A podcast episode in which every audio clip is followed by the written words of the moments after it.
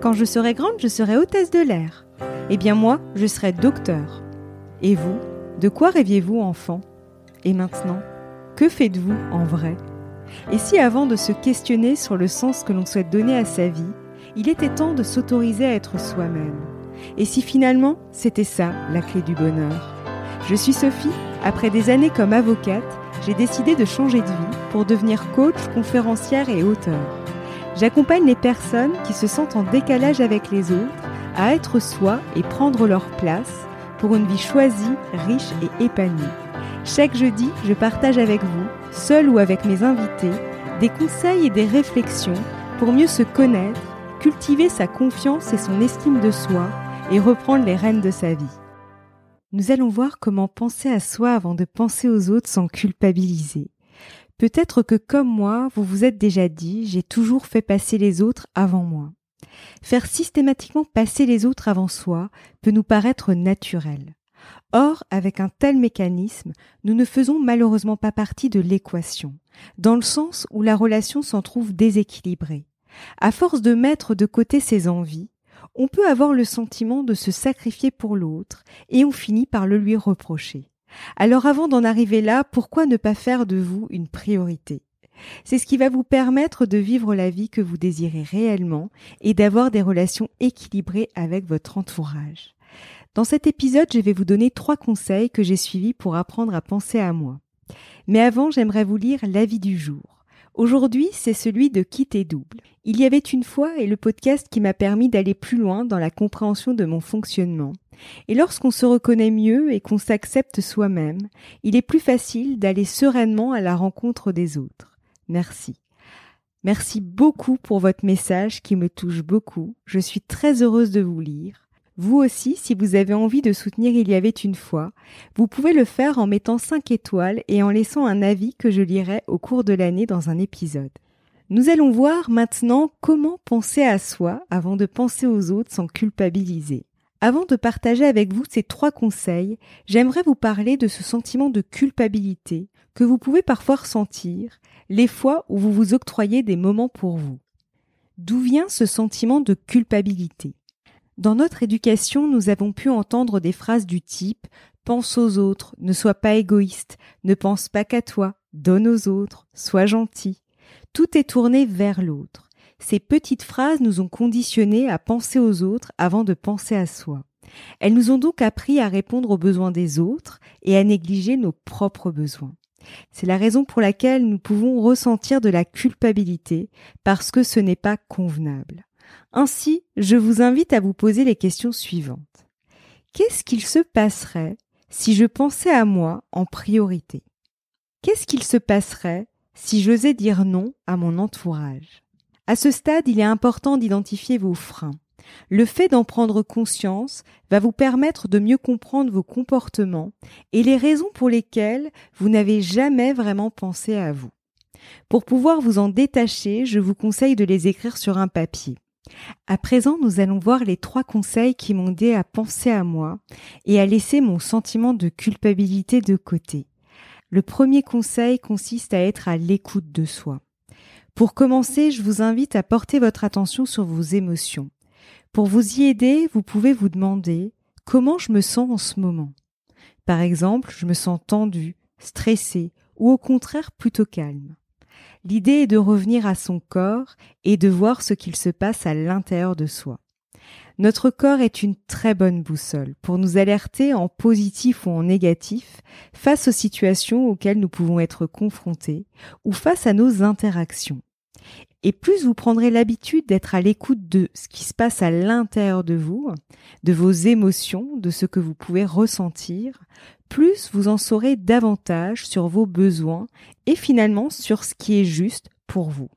Si vous voulez creuser un peu plus ce sujet, je vous invite à écouter les podcasts que j'ai réalisés avec Saverio Tomasella. Je mettrai les liens sous ce podcast. Le deuxième conseil consiste à identifier là où les situations qui ne vous conviennent plus. Vous pouvez notamment les repérer derrière les reproches. Par exemple, vous pouvez reprocher à votre adolescent de ne pas mettre ses vêtements dans la corbeille à linge, ou à votre conjoint d'être la seule à vous occuper des corvées ménagères. En réalité, ces reproches sont des alertes qui nous disent que nous ne sommes pas à l'écoute de nos besoins. Nous pouvons être tentés d'en vouloir aux autres, or c'est notre posture que nous devons revoir si nous voulons que les autres respectent nos limites. N'oublions pas que c'est en pensant à soi que l'on peut instaurer une relation équilibrée et harmonieuse avec son entourage, et ce que ce soit dans la sphère personnelle ou professionnelle. En effet, ce mécanisme d'être tourné vers les autres peut également se voir sur son lieu de travail. Par exemple, un collègue a pris l'habitude de vous demander de le décharger de quelques-uns de ses dossiers et vous n'osez pas refuser, et alors vous vous retrouvez avec une pile de dossiers à traiter en urgence.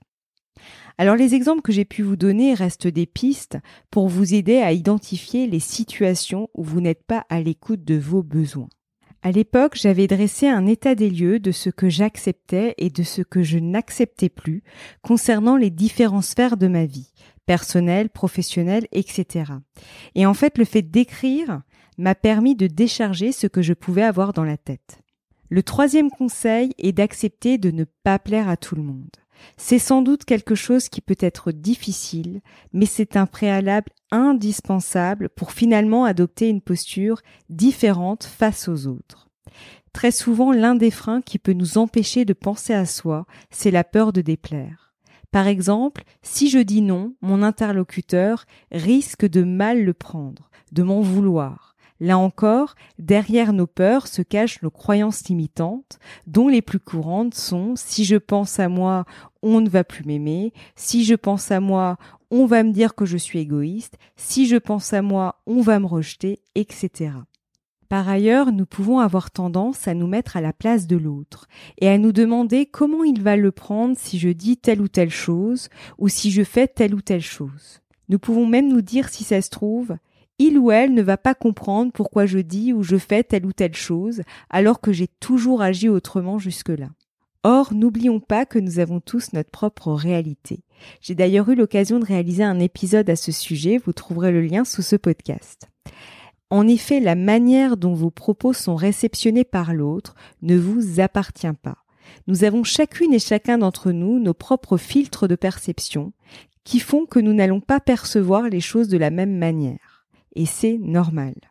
Aussi, dans la mesure où nous avons tous notre propre singularité, nous ne pouvons pas plaire à tout le monde. Très souvent, nous pouvons être tentés de nous adapter aux autres pour être aimés. Avec une telle posture, nous nous oublions et nous laissons de côté nos besoins.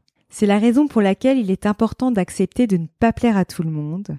Alors je sais que c'est pas facile, mais cela va vous aider à apprendre à poser vos limites. Dans le sens où lorsque vous direz oui à votre interlocuteur, cela ne signifiera pas que vous vous dites non.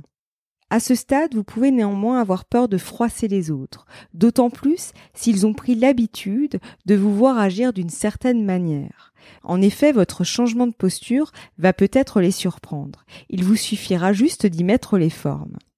Pour cela, vous pouvez par exemple utiliser la communication non violente ou bienveillante. C'est un outil qui va vous permettre de formuler des demandes claires en exprimant vos besoins tout en respectant les besoins de l'autre. Il peut être très utile dans ces relations, qu'elles soient personnelles ou professionnelles. Alors l'une des composantes de la communication non violente est l'usage du jeu. En formulant vos phrases, vous allez vous en tenir aux faits et à vos ressentis pour exprimer clairement vos besoins. Pour reprendre l'un de mes exemples de tout à l'heure, je suis furieuse quand tu ne mets pas tes vêtements dans la corbeille à linge parce que je le prends comme un manque d'égard. Je terminerai cet épisode avec la question suivante. Quelles limites avez-vous envie de poser en ce moment? Vous savez que si vous la mettez en place, vous allez vous sentir mieux. Il s'agira finalement de votre première action ou votre priorité, ce sera vous. Si cet épisode vous plaît et que le podcast vous semble être utile à d'autres personnes, n'hésitez pas à le partager et à laisser une note avec un commentaire sur la plateforme de votre choix. Je vous souhaite une très belle journée ou une très belle soirée et je vous donne rendez-vous la semaine prochaine. À bientôt!